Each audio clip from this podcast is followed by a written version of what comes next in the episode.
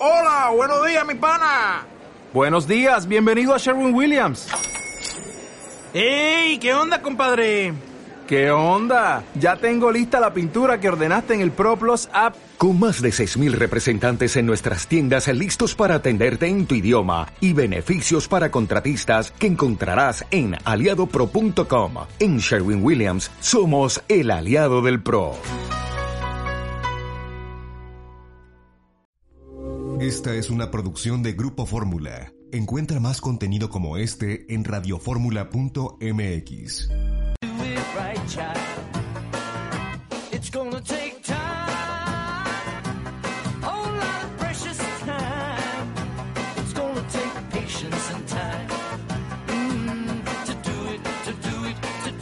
Muy buenas tardes, los saludos, soy Eduardo Ruiz Gil aquí en Grupo Fórmula, radio, televisión, internet y redes sociales desde la ciudad de Cuernavaca, Morelos, y ya nos acompaña desde Washington, la capital del imperio. Y la Hola Eduardo, Joaquín, Guillermo, qué gusto estar aquí con ustedes.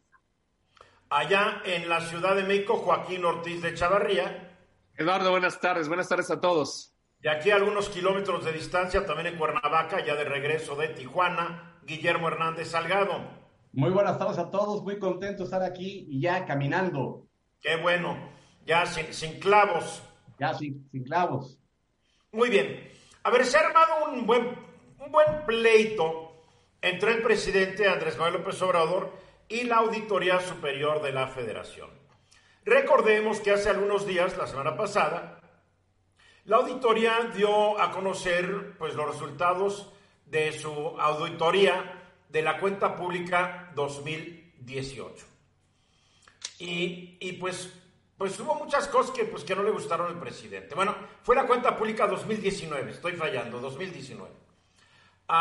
y al presidente no le gustó varias cosas, entre ellas que la auditoría dijera que el grupo aeroportuario de la Ciudad de México, pues va o gastó o va a gastar 332 mil millones de pesos para la cancelación de lo que iba a ser el Aeropuerto Internacional de la Ciudad de México y no los 100 mil millones que originalmente había calculado este grupo aeroportuario junto con la, Secretaría de Comunicaciones y Transportes. Obviamente muchos cuando vimos este dato dijo, dijimos, oye, ¿cómo que tres veces más de lo que nos dijeron? El presidente dijo que no era cierto y pues le pedimos a algunos, muy respetuosamente, como también él lo hace, de que él demostrara que estaba mal la Auditoría Superior de la Federación, que es una institución, un organismo, pues que se ha ganado la credibilidad después de muchos años. Ese, ese, mismo, ese mismo informe decía que había irregularidades en el primer año del gobierno del presidente López Obrador por más de 67 mil millones de pesos.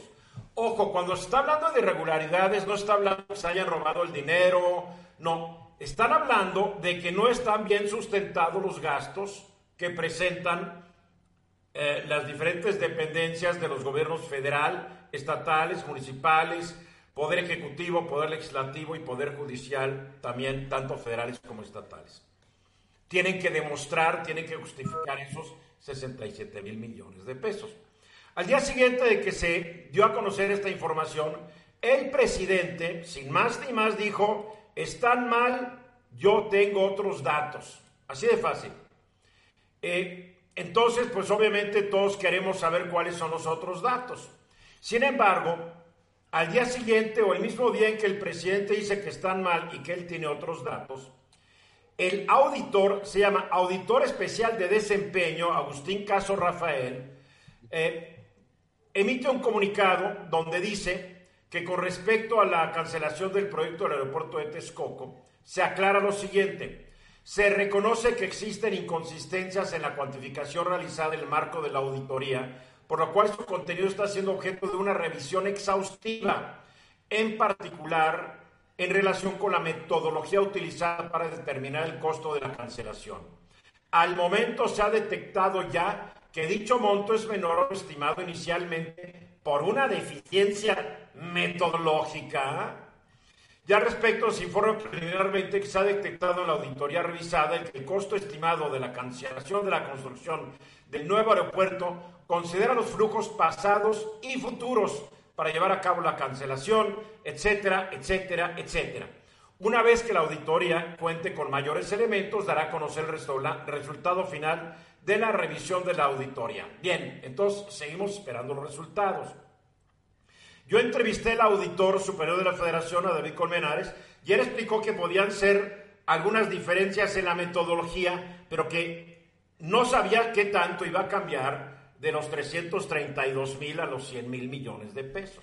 Bien, sin embargo, hoy en la mañana, el presidente López Obrador en su conferencia de prensa dijo, bueno, leyó una carta que me imagino que ya le envió a la presidenta de la mesa directiva de la Cámara de Diputados, la priista Dulce María Sauri Riancho, donde le solicita una investigación del informe sobre el manejo de los recursos públicos elaborado por la Auditoría Superior de la Federación, porque él considera que se le dio un uso político.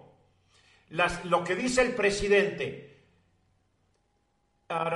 se emprendan las acciones necesarias para impulsar una investigación que permita el esclarecimiento a fondo de las equívocas afirmaciones de la Auditoría Superior y despeje la lamentable desinformación que el documento referido indujo en sectores de la opinión pública.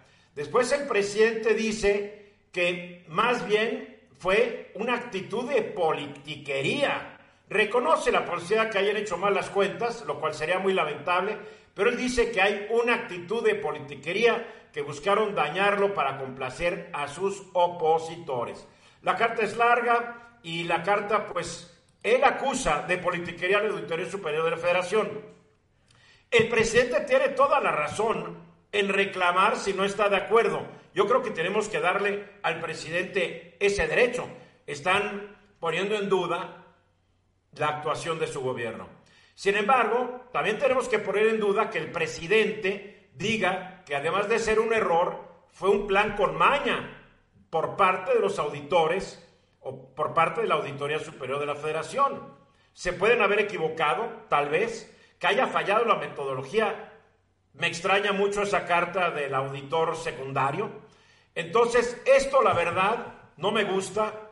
En caso de que el presidente tenga la razón, esto va a ser un golpe terrible para la credibilidad de la Auditoría Superior de la Federación, que es un organismo autónomo que depende de la Cámara de Diputados y que es el organismo que nos dice qué tan bien o qué tan mal se han gastado nuestro dinero, el de los impuestos o el de la deuda pública que acabamos también pagando los mexicanos.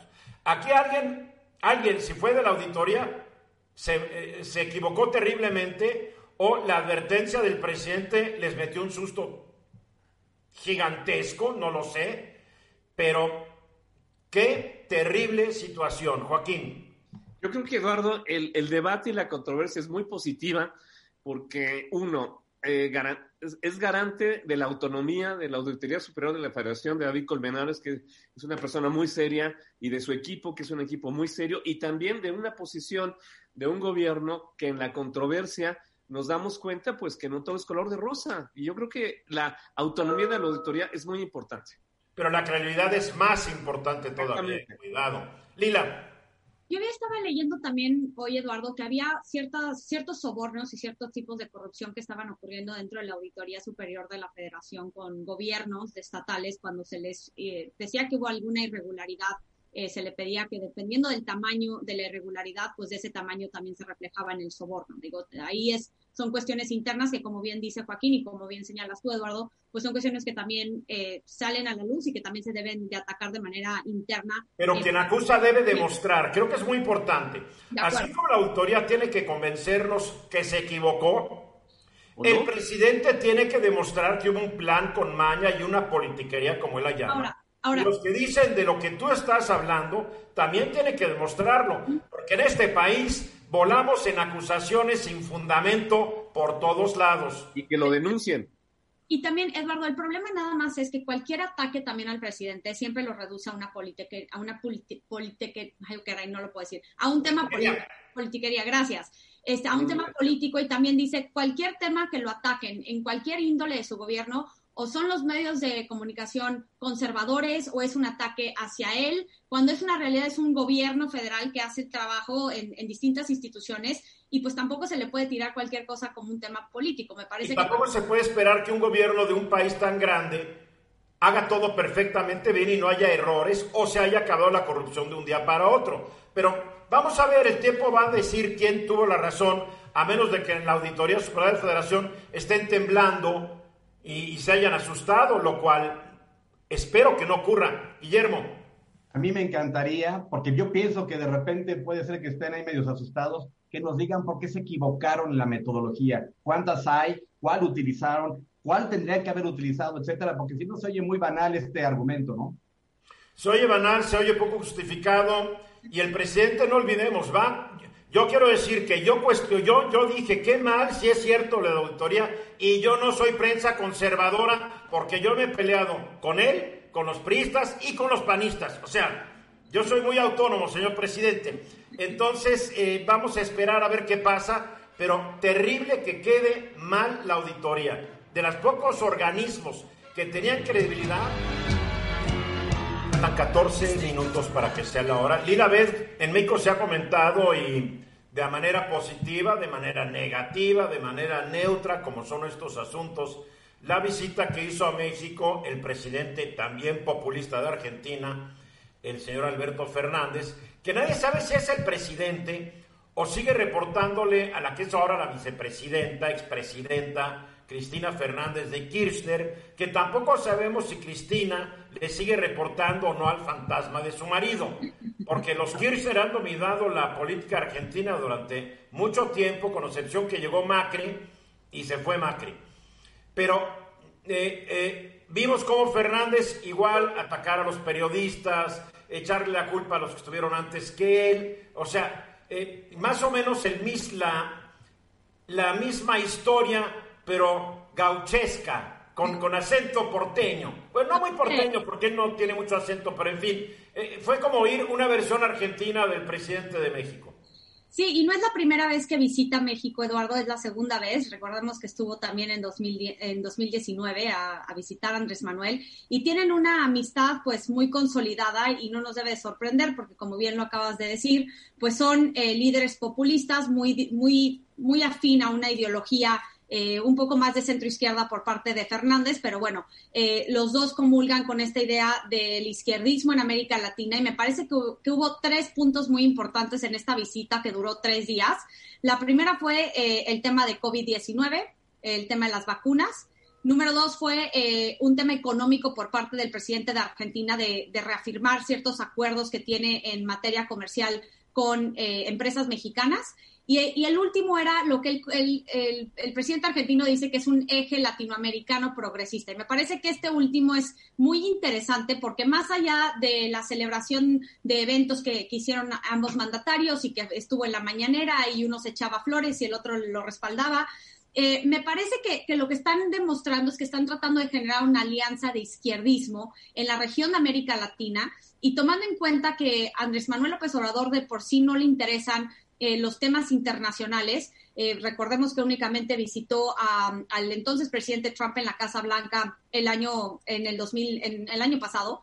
Eh, esta visita del presidente de Argentina es muy importante porque Andrés Manuel, con su política exterior, que a mi parecer no es una estrategia, sino más bien son los principios de autodeterminación de los, de los pueblos, la no intervención, la resolución pacífica de los conflictos, creo que eh, cae muy bien con el izquierdismo eh, en varios países en, Latinoamérica y está eh, voltea hacia el sur tratando de generar un cierto liderazgo acompañado de mandatarios como Fernández para generar un izquierdismo y que sea un contrapoder a la derecha que también está surgiendo en ciertos países como en Brasil, ¿no? Con Jair Bolsonaro. Entonces, sí creo que están mandando una señal de unión, un poco también en contra de Estados Unidos, y, en esto también lo hemos reflejado con este llamado que hizo Andrés Manuel, por ejemplo, a la ONU, de que haya una distribución, una distribución equitativa de las vacunas, lo cual lo respaldó también Fernández. Entonces vemos una sintonía y una alianza, una alianza muy fuerte entre los dos eh, presidentes y, de nuevo son, eh, son una manera muy, muy parecida de gobernar una retórica y un discurso eh, que se complementa el de Andrés Manuel con, el de Fernández. Entonces me pareció que más allá de lo que se planteó en temas, eh, ¿no? En, los temas y en la agenda, el trasfondo político ideológico dice mucho de lo que viene en el futuro próximo para la región de América Latina con estas alianzas. Ahora, ¿realmente qué tan importante para México es Argentina? A ver, Argentina está más lejos de México que España. O sea, la gente cree, está en América, pero vuela a Buenos Aires o vuela a Madrid, creo que llegas primero a Madrid. Medias lunas. ¿No? Después, eh, ¿qué tan importante es el comercio con Argentina? En 2020, un dato que tengo, México le exportó a Argentina, caray, 626 mil millones y Argentina le, compró, le, vendió a México 540 millones. O sea, realmente es, eh, ahí está, eh, ahí la llevamos, pero nos vamos a estar peleando con el imperio que está al norte para llevarla bien con Argentina. Pues Argentina no va a mandar a nadie a rescatarnos, ¿eh? Primero llegarían a rescatarnos eh, los castellanos Hombre, los madrileños, los madrileños. Aparte, Eduardo, hay que ser muy sinceros. En Argentina están viviendo un momento económico que ya vienen de otros años muy complicados, en donde tienen una deuda de más de 56 mil millones de dólares, que incluso Andrés Manuel fue intermediario con BlackRock para hacer la reestructuración de, la deuda de Argentina. Entonces, ¿qué es BlackRock para la gente que no está enterado como inversión? Es exacto. Es una institución financiera que hace como vulture funds que Básicamente como fondos de fondos buitres. Por favor, fondos buitres. Fondos buitres hacen reestructuración y compran deuda y hacen una eh, reestructuración de, de la deuda de ciertos países. Ahí me llamó la atención que Fernández le echaba la culpa a Macri de la última deuda con el Fondo Monetario Internacional, pero se le olvidó el desastre de deuda que armaron Néstor Kirchner y su querida esposa Cristina totalmente. Entonces sí creo que esto es más un tema ideológico, Eduardo, y, no creo que mande una buena señal a Estados Unidos. El día de mañana el secretario de Estado eh, de Estados Unidos, Tony Blinken, va a hablar con el canciller Marcelo Ebrard y con Tatiana Cloutier, la secretaria de Economía. Este, hay muchos temas en la agenda bilateral con Estados Unidos que están entrando en una violación del TEMEC, entre ellos la posible reforma a la ley de la industria eléctrica. Pero ya eh, se aprobó en la Cámara de Diputados, ahora nomás el Senado. van a levantar la manita como No, y el regular las redes sociales que si pasa o no, la ley de Banco de México que está congelada en la Cámara de Diputados,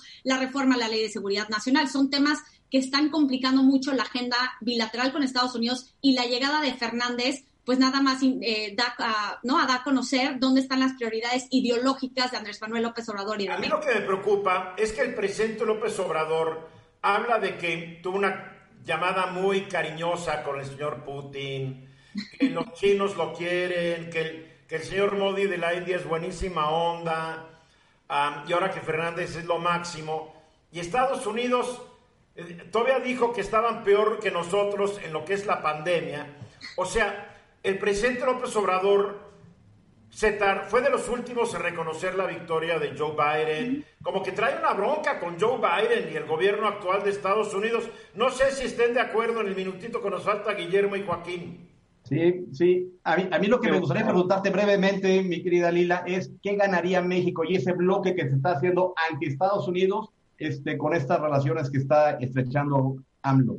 Lo único que podría ganar en realidad es un liderazgo en la región, pero más allá de eso yo, yo no le veo que pueda generar eh, más, eh, no, más beneficios de una de un bloque de este tipo izquierdista que ya lo ha habido antes y no como Alba a eso iba como Alba en el 2004 que generó Hugo Chávez desde Venezuela a ver Joaquín rápido tienes 20 segundos Joaquín porque vecinos distantes Eduardo vamos otra vez con Estados Unidos a ser vecinos distantes ¿es tu temor Lila? es mi temor y aparte pues siempre decía que Trump era su amigo, pero desde la llegada de Biden nada más es distanciamiento de Estados Unidos.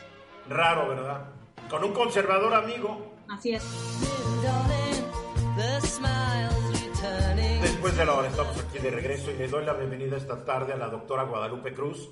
Guadalupe es médico internista, supervisora del call center de pacientes COVID del Hospital 20 de Noviembre del ISTE. Porque me acabo de enterar, y qué bueno que me enteré para poder promover esto, de que el ISTE está dándole servicio vía telefónica o vía, pues todos estos sistemas que tenemos a personas que enferman de COVID. Guadalupe, buenas tardes.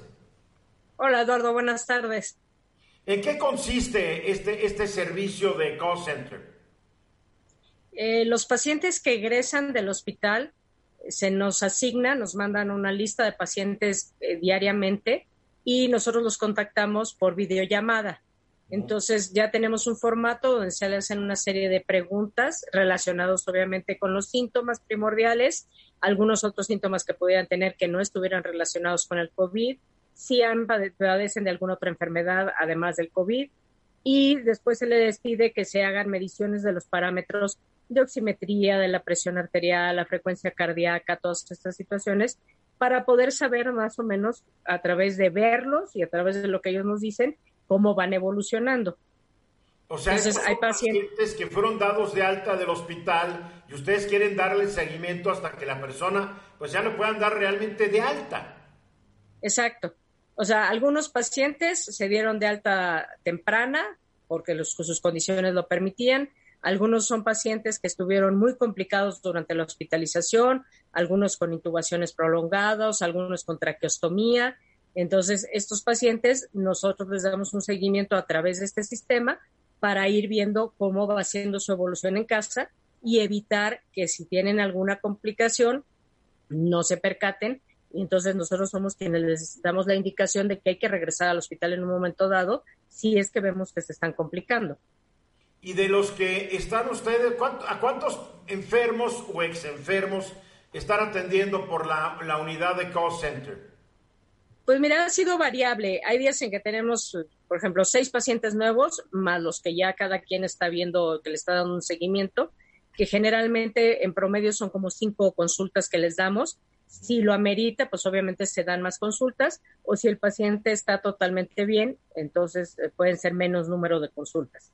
Y el, Perdón, sí, dime, dime. Sí. No, y entonces nos van agregando los que nos van mandando diariamente que los vamos sumando para ir teniendo un volumen mayor, ¿no? Claro. ¿Y cuánto tiempo le dedican por, por medio del video, la videollamada a cada paciente en promedio?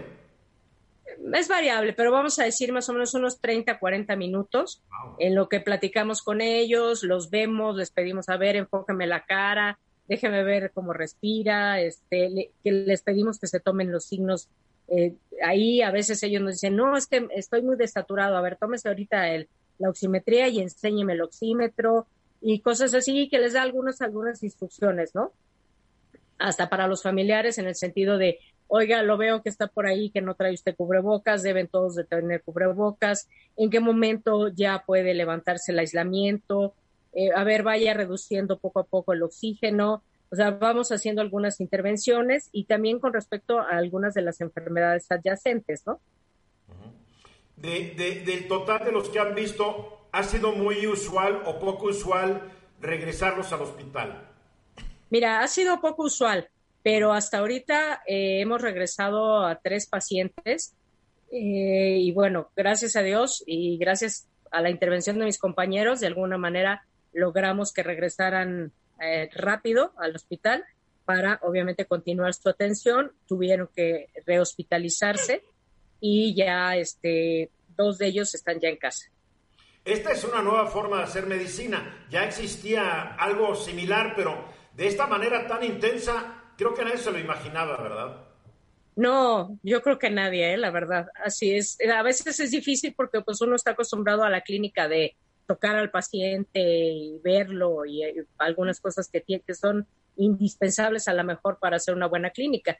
Pero bueno, tiene uno que adaptarse a esta situación y obviamente el paciente y el familiar pues participan también activamente cuando uno les pide, a ver, enséñeme sus uñas para ver si está cianótico o a ver, levántese, estás bien. Este, levántese la camiseta para ver si si no tiene algún problema de respiratorio. O sea, hay muchas situaciones que se han ido acoplando, ¿no? ¿Qué tan exigente, qué tan estresante es para los médicos estar utilizando estas nuevas tecnologías, como tú dices, acostumbrados a haber tenido al paciente enfrente, y ahora tiene que ser por un medio como este y una gran cantidad de pacientes al día? ¿Qué tan estresante es? Mira, yo creo que es estresante porque siempre se queda uno con la zozobra de no haya yo pasado por alto algo. y este, el paciente se agrave y se quede en su casa, ¿no? O, se complique más en la casa. Entonces sí tiene uno que tener a veces a lo mejor más acuciosidad en el sentido de decir, a ver, muéstreme esto, vuelvas a tomar esta, esta cifra que se está tomando, a ver, quiero que le tomen a fuerza esto, a ver, háblele al familiar para que me platique qué ha pasado. O sea, como que hay muchas cosas que se han tenido que ir modificando, obviamente para tratar de darle una mejor atención al paciente. Cuando termine la pandemia, algún día deberá terminar. Esperemos que sí. Esperemos, estamos así todos.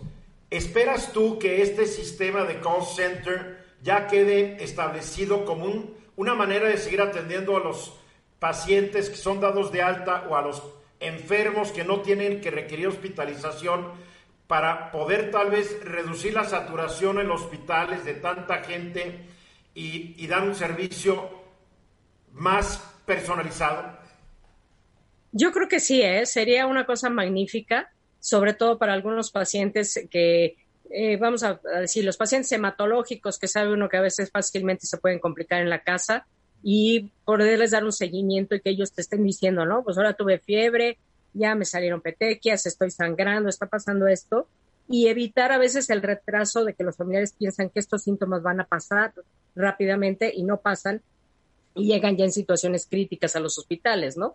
Y también, obviamente, como tú dices, para desahogar un poco la cantidad de pacientes que llegan a las consultas, a los servicios de urgencias, a hospitalizaciones. Entonces, sería excelente poder continuar con un sistema así, ¿no? ¿Cuántos médicos están colaborando en la unidad de call center que tú supervisas? Ahorita somos como 12 más o menos. Entonces estamos seis en una guardia y seis en la otra guardia. ¿Las guardias de qué duración son? Generalmente estamos en la mañana, pero por ejemplo, si hay un paciente que uno ve que pudiera eh, complicarse durante el día, entonces les hacemos seguimiento en nuestros domicilios por estos medios de teléfono, ya sea llamada telefónica o videollamada para estarles dando seguimiento, a veces, por ejemplo, los fines de semana, que no vamos al hospital. Si el paciente lo amerita, nosotros le estamos haciendo contacto telefónico o de videollamada para saber cómo ha ido evolucionando y en un momento dado, si se requiriera y siendo fin de semana, pues eh, arregla todo el sistema para que el paciente pueda regresar al hospital, ¿no? ¿Y cuál es la reacción de los pacientes ante esta nueva modalidad? Porque hay pacientes que quieren que el doctor esté junto a ellos, y que, les tome la mano, o sea, el contacto físico, el contacto humano. ¿Cuál es la reacción de los pacientes ahora con esta nueva modalidad? Pues fíjate que realmente la gente está agradecida, mm, independientemente de que no, haya un contacto físico, el hecho de que, como me decía una paciente, dejas de ser el número fulano de tal o el expediente fulano de tal y soy la señora fulana tal, a quien un médico está preocupado por darme seguimiento. Entonces, creo que la gente está contenta también, a lo mejor a veces no al 100%, pero bueno, están conformes de que se les dé un seguimiento, que se les oriente a veces en algunas situaciones importantes y contamos también a veces con el apoyo de algunos otros servicios que nos, nos apoyan a nosotros. O sea, vamos a hablar de rehabilitación, de dermatología, de otorrinolaringología y en un momento dado, si uno requiere de alguien más del hospital, de los psiquiatras o algo, siempre tenemos el apoyo. Nada más es cuestión de contactarles y decirle, oye, tengo una paciente, puedes venir aquí, te lo voy a citar a tal hora para que platiques con él y veas qué es lo que consideras, ¿no? ¿Estás contenta con esto que estás haciendo? Muy contenta. Qué formidable. Oye, mil felicidades. Gracias por lo que haces por tus pacientes. Agradecele a todos los médicos de la unidad de call center todo lo que hacen por ellos, porque así como somos bien criticones, también tenemos que darles el crédito el mérito y el agradecimiento a personas como tú, Guadalupe, que están trabajando para salvar vidas y para enderezar vidas. Gracias, Eduardo. Sí, yo paso tu saludo y tu agradecimiento. Y gracias por la entrevista, muy amable. Gracias a ti. Que tengas buena tarde. Guadalupe Cruz, médica internista, supervisora del Call Center de Pacientes COVID del Hospital 20 de Noviembre del ISTE. Gracias, Guadalupe. Gracias, buena tarde. Estamos aquí de regreso con Lila Bed, con Joaquín Ortiz de Chavarría, Guillermo Hernández y otra doctora. Acabo de entrevistar a una doctora que está feliz atendiendo a sus pacientes eh, y ahora otra, pues que también está feliz atendiendo a sus pacientitos. Joe Ruiz Gili, ¿cómo estás? Hola, ¿qué tal? ¿Cómo están? Feliz jueves. Oye, a ver, me llama mucho la atención que el secretario de Marina ya había tenido COVID y la semana pasada anunció que, que vuelve a estar enfermo de COVID, lo cual despierta muchas preguntas porque supuestamente no era fácil enfermarse seguidito de COVID. ¿Y qué está pasando? ¿O sí podemos caer fácilmente víctimas de un segundo ataque del coronavirus? Mira, ¿se acuerdan el, verano pasado? Hablamos mucho de estas gentes que parecía que estaban reinfectando, reactivando de COVID. Y todo pensó que era, bueno, que tu sistema inmune no, no funcionaba adecuadamente. Pero ahora lo que estamos viendo con, con, con, tanta, con tanto cuerpo hábil a que le caiga el COVID y pueda mutar, que ya las mutaciones se van a volver un problema. Entonces yo creo que es, que es muy apropiada esta conversación, porque yo creo que en México ya no cabe, ya no cabe, ya no hay debate que si necesitas pruebas rastreo de contactos, este, checar inmunidad y vacunas.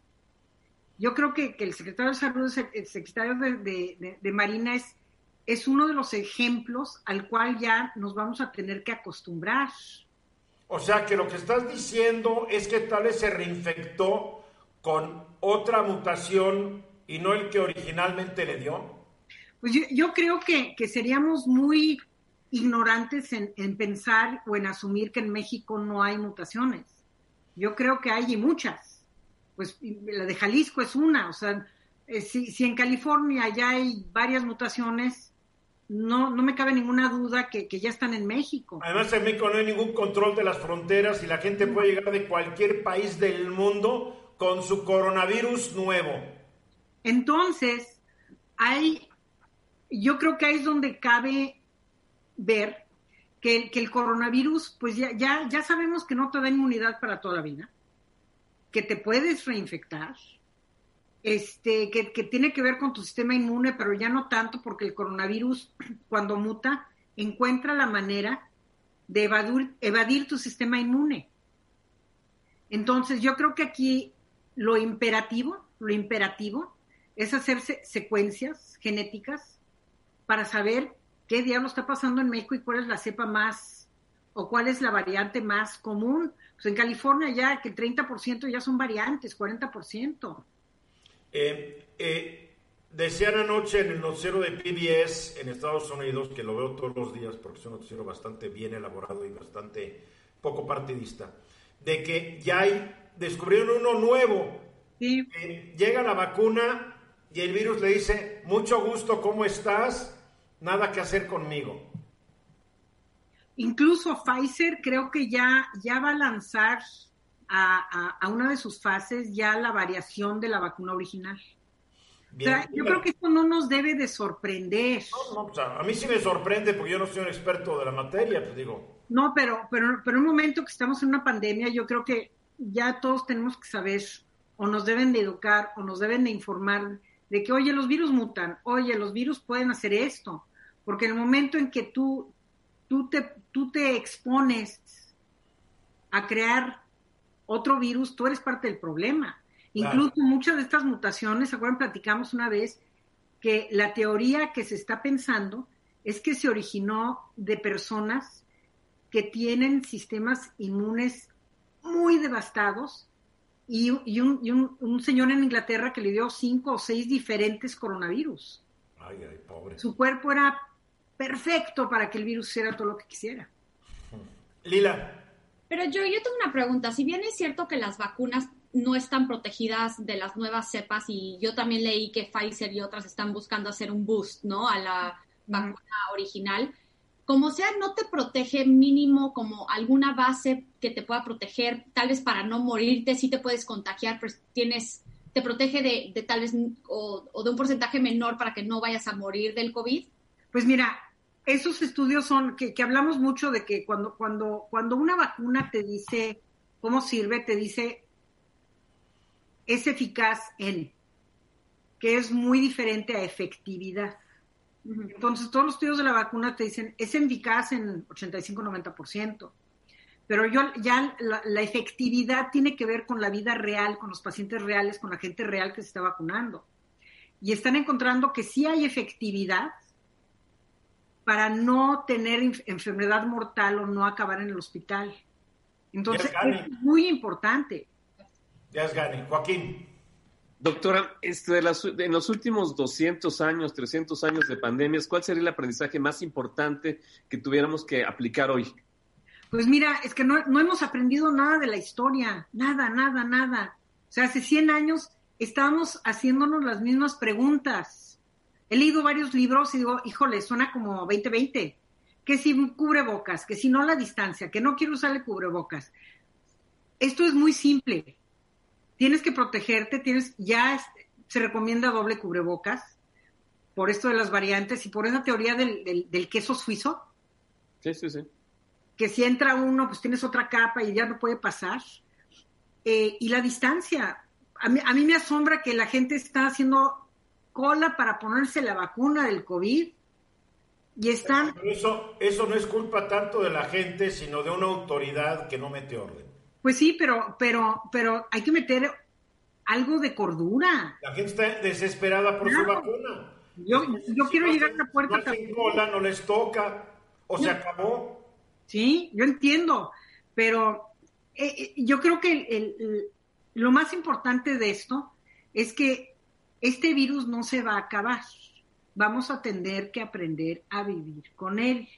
Si eso quiere decir que tenemos que usar cubrebocas dos años para mantenernos vivos, qué bueno. Eh, pero al paso que vamos, mantener, vacunar al 70% de la población y no hacer rastreos y no hacer pruebas, yo, yo creo que es añadirle mucha, mucha leña al fuego. Bueno, Nico, ya no van a hacer las pruebas porque están convencidos que no sirven para nada. Eso dice nuestro charlatán en turno, que hoy está enfermito. En, en, serio le deseo lo mejor. Lo tuvieron que, le tuvieron que dar oxígeno, lo cual no es el fin del mundo, pero ojalá se restablezca. Y tal vez del susto, aunque hemos visto que otros que se han enfermado tampoco se asustan. Entonces, a ver, Guillermo. Pero, pero, pero oh, mi punto es este. El señor ha tenido el lujo de hacerse cuántas pruebas. Ah, claro, ellos sí. El resto de la población no la tiene. La clase dorada se hace todas las pruebas que ellos quieren. Entonces, cuando tú tienes una persona mayor que dice, ay, pues ha de ser COVID, y no tienen oxímetro, no tiene nada, cuando llega al hospital ya están casi muertos, no se vale. no, claro que no se vale. Guillermo. Oye, yo, ¿cuáles son las, las, condiciones que permiten que se hagan mutaciones y, eh, entre, entre el virus? Mira, todos los virus mutan, todos, todos, todos, todos. Porque eh, tú tienes que pensar como un virus. ¿Cuál es tu, cuál es tu misión? Tu misión es sobrevivir.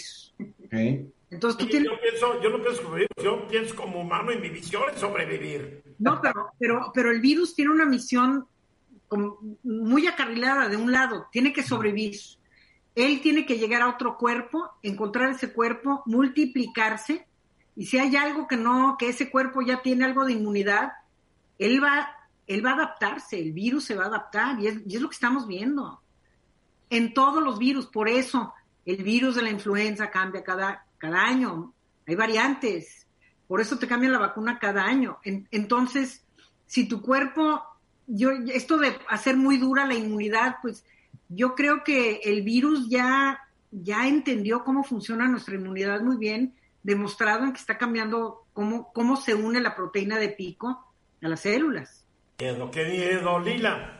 Eh, yo, yo tengo una pregunta. Para la gente que no se ha infectado, es simplemente que no ha estado en contacto, más allá de que te quedes en casa y no salgas. Pero la gente que sí sale mucho y que no se ha infectado es simplemente porque por el uso del cubrebocas o porque no se ha enfrentado con el COVID o porque realmente sí tal vez tienen un sistema inmunológico más avanzado. O porque no sabes que te dio COVID. Acuérdate que mucho es asintomático. Okay. la combinación de todas, Tú con todos tus viajes eres asintomática, Lina. No, pero política no le, a las políticas no, no, les da el COVID.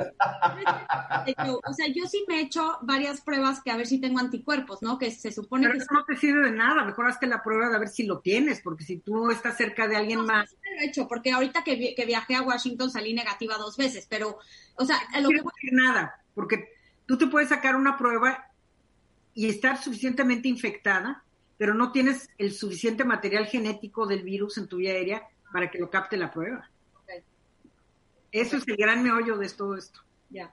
Qué tiempos más complicados, ¿eh? la verdad, pero es lo que nos tocó y ni modo, no, podemos cambiar la realidad, que nos toca. Una última recomendación, Joe, antes de irnos al mensaje comercial, 30 segundos. Última recomendación, no se vayan con la finta de que ya viene la vacuna y esto se acaba. La vacuna es una de las herramientas que tenemos en esta gran caja de cosas que podemos hacer. Pero eh, vuelvo a insistir, la responsabilidad también está en nosotros cuidarse lo más que puedas, usa tus cubrebocas, póngase a hacer cubrebocas, sábate las manos, distancia. Si no tienes que estar en un coche con alguien más, no lo estés. La gente que usa camión, cuídense muy bien, careta. Gracias, Joe. De nada. Mensaje, regresamos. Estamos aquí ya de regreso. Joaquín Ortiz de Chavarría. El COVID y algunos aspectos que de repente se nos olvidan. Este, sí, Eduardo, fíjate que no, son no solo son gráficas y no solo son números que se van este, sumando todos los días. Hay efectos muy graves y muy importantes en eh, las familias que han perdido a alguien por el COVID, del punto de vista psicológico, del punto de vista psiquiátrico, el encierro, el enclaustro. Es decir, no, no solamente el COVID es el ir sumando muertos, sino también cómo vamos a aprender, como dijo la, como dijo la doctora Joe, a vivir con el COVID, con el cubrebocas y al paso de los años, cómo se va a asimilar esta, este, esta pandemia en quienes ya la tuvimos, en quienes ya tenemos efectos secundarios y sobre todo que no podemos quedarnos solamente en un tema estático. Esto va a ser dinámico, los números van a cambiar, los números van a variar y tal vez pasen muchos años después de nuestra generación para entender cuál fue el impacto real social, económico, psicológico y lo más importante, emocional que nos generó esta pandemia. Y olvídate de los adultos, los niños y los adolescentes. Exactamente. O la gente que tiene entre 20 y 30 años, que estaba arrancando su carrera, su actividad, que de repente se quedaron sin trabajo, sin perspectivas. Esto va a tener secuelas terribles, no solamente la economía, lo que tú estás diciendo, emocionales, psicológicas. Fíjate, la, la pandemia olvidada o mal llamada gripe española de 1918. Que empezó en Estados Unidos, hay que aclararlo. Se llama española porque se investigó mucho más en España, pero entre el 18 al a 1921, ahí aparentemente terminó pero el último caso que se identificó de esa cepa de la, de la gripe española fue en 1956. Es decir, estás hablando de un arco de tiempo que nuestra generación no va a terminar de asimilar porque en ese arco todos los que ojalá sobrevivimos al COVID y nos da terror volver a tenerlo, este, se tiene que hacer un estudio, un análisis de seguimiento y una perspectiva de cuáles fueron este, los síntomas que te dejó y las...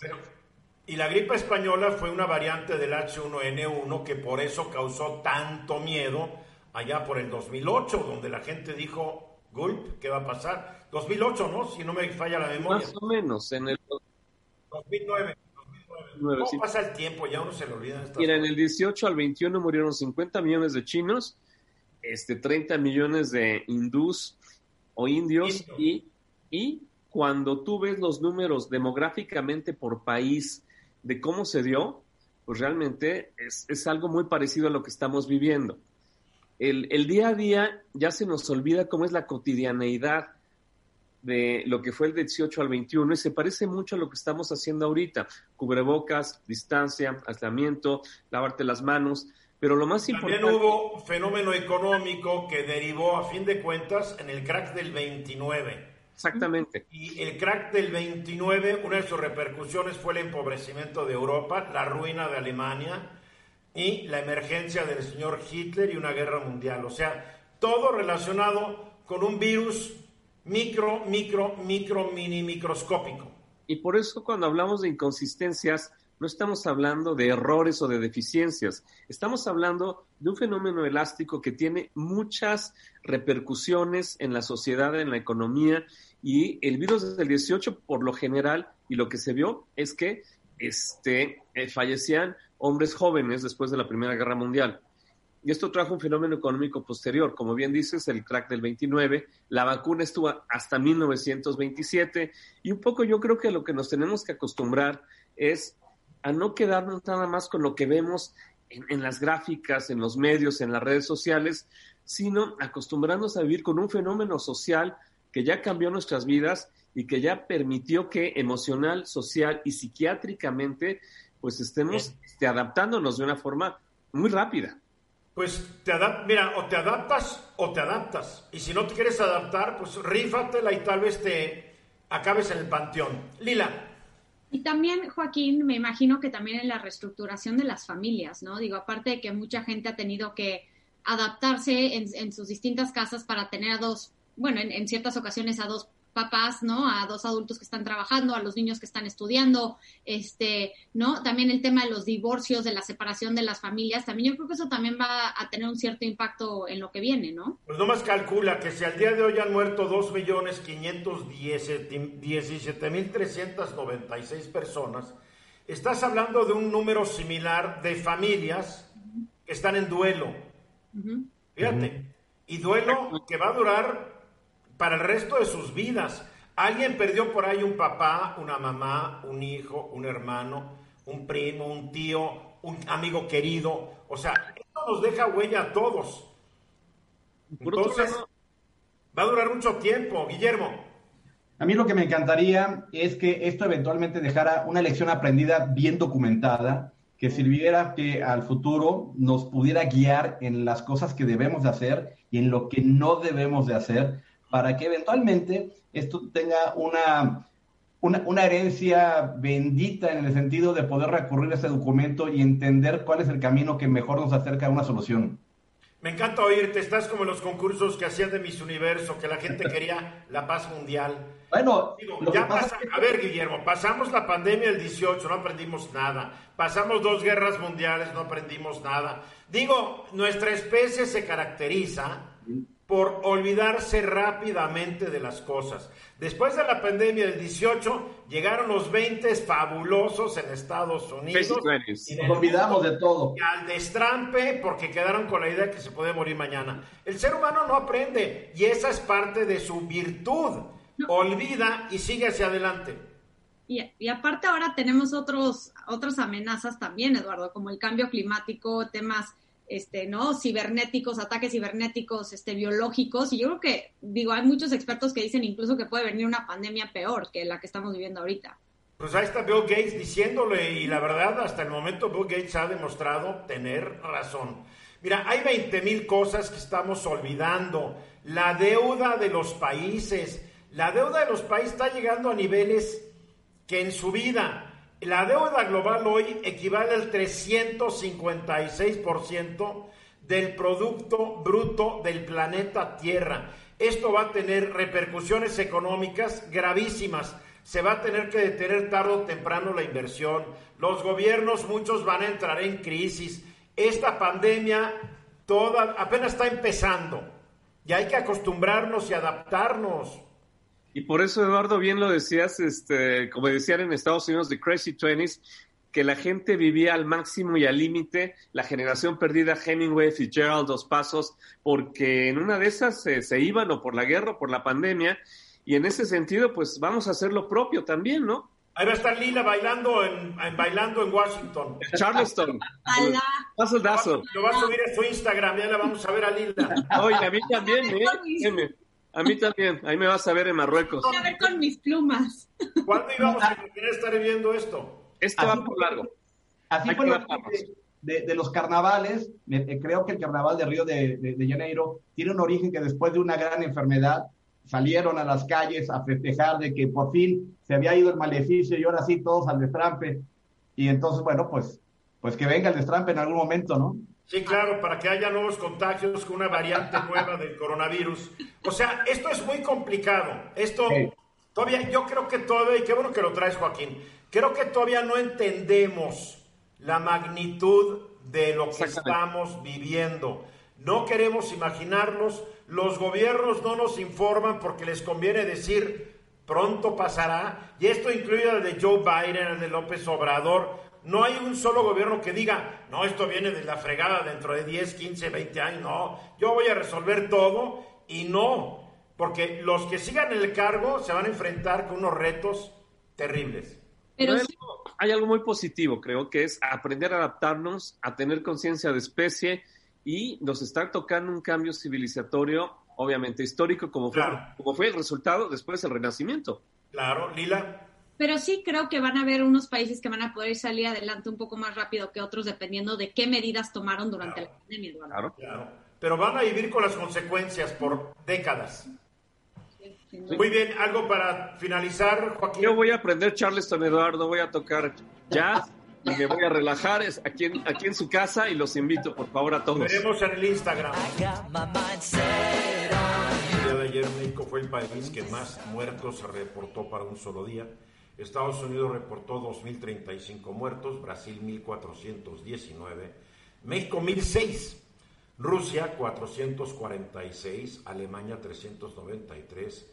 Estoy buscando la India, la India que tiene 10 veces la población de México reportó 119, así de fácil. Los números hablan, ¿eh? Los números hablan. Y quiero decir que hasta el día de hoy en México han sido vacunadas, de acuerdo a mis datos, 2.015.030 personas. Ha sido vacunado el 1.56% de la población y al ritmo que vamos será dentro de 1.482 días, es decir, más o menos el 18 de marzo de 2025, cuando el 70% de la población en México tenga ya dos dosis de la vacuna, considerando de dos dosis. Sin embargo, hay que aclarar que ya se aprueba, creo que mañana ya se va a aprobar la vacuna de Johnson Johnson, que es de una sola dosis. Así estamos. Y aparte, Eduardo, eso se puede transportar y distribuir con una refrigeración de temperatura normal como cualquier refrigerador. Bueno, ahora, ahora Pfizer está diciendo que siempre no se necesitan 70 bajo cero. Están oh. aprendiendo cosas nuevas. Y ayer vi una explicación de lo que es hacer una vacuna. Porque la gente, y hay que insistir, cree que hacer una vacuna es como llenar una botellita de refresco, no échale. No, tienen que hacer, por lo menos para de Pfizer, tienen que crear un pequeño globulito de un lípido, de una grasita, donde va a ir el material genético que va a entrar a tu cuerpo mediante la vacuna. Son procesos de una sofisticación que pocos países los tienen y los países que los tienen son los países que decidieron hace décadas invertir en educación, en tecnología, en investigación y en desarrollo. Los países chillones, los que se quejan, son los que no han invertido nunca en estos asuntos. A ver, Guillermo, sistemas de seguridad de sistemas operativos. ¿Por qué es importante el tema? Es súper importante, Eduardo. Yo creo que el año 2021 lo vamos a poder recordar como el año en el que las plataformas eh, de, de, dispositivos móviles, sobre todo las dos más importantes, que es Android y la de Apple, que es la de iOS, han hecho un esfuerzo gigantesco por mejorar los temas de privacidad y de seguridad para los usuarios. Hace poco tiempo estuvimos conversando todo el tema que se desató de WhatsApp, de que cambiaba la, la regla de uso, en donde se supone que iba a, a, compartir determinados datos que van básicamente sobre cinco, cinco rubros importantes. El perfil del usuario, la información del dispositivo, del sistema operativo, estadísticas de uso de la aplicación y compras, que son los más importantes. Y nos alarmó mucho eso cuando en el teléfono tenemos aplicaciones que hacen muchas más toma de datos, ¿no? Entonces. Estás pagando tus tarjetas de crédito con tu celular. Exactamente, exactamente. Eso, eso es bien importante. Y, y, exactamente por ese tema, no solamente eh, lo que viene siendo las aplicaciones, sino que más allá, el sistema operativo del teléfono, en las nuevas versiones que vienen tanto en Android como en iOS, lo que están haciendo es reforzando el tema de la seguridad. Hace poco comentamos en este espacio que estarán haciendo que las eh, aplicaciones te pidan permiso para y que sepas qué es lo que se puede llevar. Pero hay un cambio bien interesante que estos dos sistemas operativos se están poniendo de acuerdo para hacer. Y mira, una es que se solicitará autorización al usuario, al dueño del, del, dispositivo, para que tú de, de, determines si en algunas transferencias espontáneas o súbitas de información de tu teléfono a determinado servidor se puedan llevar a cabo. a todos los usuarios de, los teléfonos celulares inteligentes les, les, comento que es muy común que en algún momento, cuando no se dan cuenta, las aplicaciones mandan información a determinados servidores. Y eso normalmente puede ser porque lo pide una aplicación o lo pide un malware, que puede ser un virus o algo así. Entonces, esto ya no se podría hacer más que tú lo autorices y que tú sepas exactamente contra qué servidor estás eh, eh, aceptando esa transferencia. Pero hay algo más padre y más interesante, donde eso puede ser una experiencia mejorada para el usuario. Se va a armar una especie de una mega base de datos donde, por ejemplo, eh, la gente de Visa, de Mastercard, de American Express, de Discovery y todo esto, puedan empezar a depositar las quejas de los usuarios por ventas o por compras o por cargos que no reconocen. Entonces, esa como especie de, lista negra, pero una mega lista negra, el sistema operativo la va a poder accesar para que cuando tú intentes hacer algo te diga, ojo, este sitio ha sido reportado tantas veces en los últimos meses o semanas, eh, ten mucho cuidado si quieres eh, eh, proceder. O, como lo dije hace un momento, en ese traspaso de información que no sabemos qué está sucediendo, no se vaya a prestar a que se, se haga una operación de este tipo, ¿no? Entonces... funcionan un poco como los sistemas que tenemos en nuestros teléfonos que te avisan si te está hablando una agencia de cobranza o te está hablando alguien que es extorsionador y tu teléfono te dice extorsionador, te dice banco, te dice despacho de contadores. Ah, tal, cual. Entonces, fíjate, pero no solamente es el tema de, compras, sino cuando quieres hacer un intercambio de datos que puede ser este, de cualquier tipo de transacción contra servidores que no utilizan cifrado o inscripción, contra servidores que no tienen los certificados válidos, contra compras, contra lo que tú quieras, porque lo que estos dos sistemas operativos están poniéndose de acuerdo, o estas empresas que lo representan, es que tengamos un, un modelo más seguro para el usuario. Y eso realmente marca un, un parteaguas entre cómo era y cómo va a ser. Esto no quiere decir que no dejes de usar tus VPNs y otros sistemas que te den más garantía, ¿no? Eso es como en las casas, el hecho que tengas doble chapa, luego rejas y alarma y todo eso se vale. Entre más es mejor. y aparte, Rápido, Guillermo. Oye, ¿cómo, ¿cómo modifica esto la infraestructura que tenemos de telecomunicaciones, ancho de banda, este, velocidad, etcétera, porque estás hablando de que el consumo de espectro radioeléctrico va a ser muchísimo más y más demanda, ¿no? Bueno, por supuesto, y esto eventualmente está medio amarrado con lo que llegará a ser el 5G, que podrás tener más velocidades para tener más acciones con, un disparo de, un dato sencillo. Y sí, va a tener eh, más, uso de Internet eventualmente, pero se supone que en algún momento vamos a tener infraestructura. Ya nos tenemos que ir, ya nos tenemos que ir. Y sobre todo. Obviamente va a generar mayor consumo de energía eléctrica. Y con la contrarreforma en México, pues todo lo que están haciendo no va a funcionar porque las plantas de la CFE no van a dar el ancho. a, lo mejor seremos compatibles con antorchas o algo así, ¿no? Pues, Elizabeth, te extrañamos. A ustedes, Eduardo, muchas gracias como siempre por... Mucha suerte allá en Washington, esta nueva etapa de tu vida. Joaquín Ortiz de Chavarría, gracias. Gracias, Eduardo, qué gusto. Qué bueno que estás de regreso, sin tornillos en tu, en tu pie.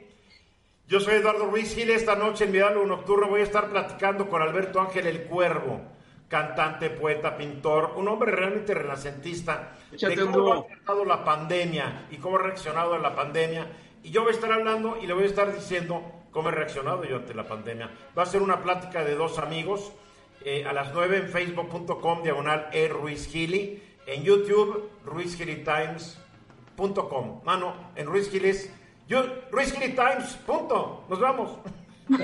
Hasta luego. Esta fue una producción de Grupo Fórmula. Encuentra más contenido como este en radioformula.mx.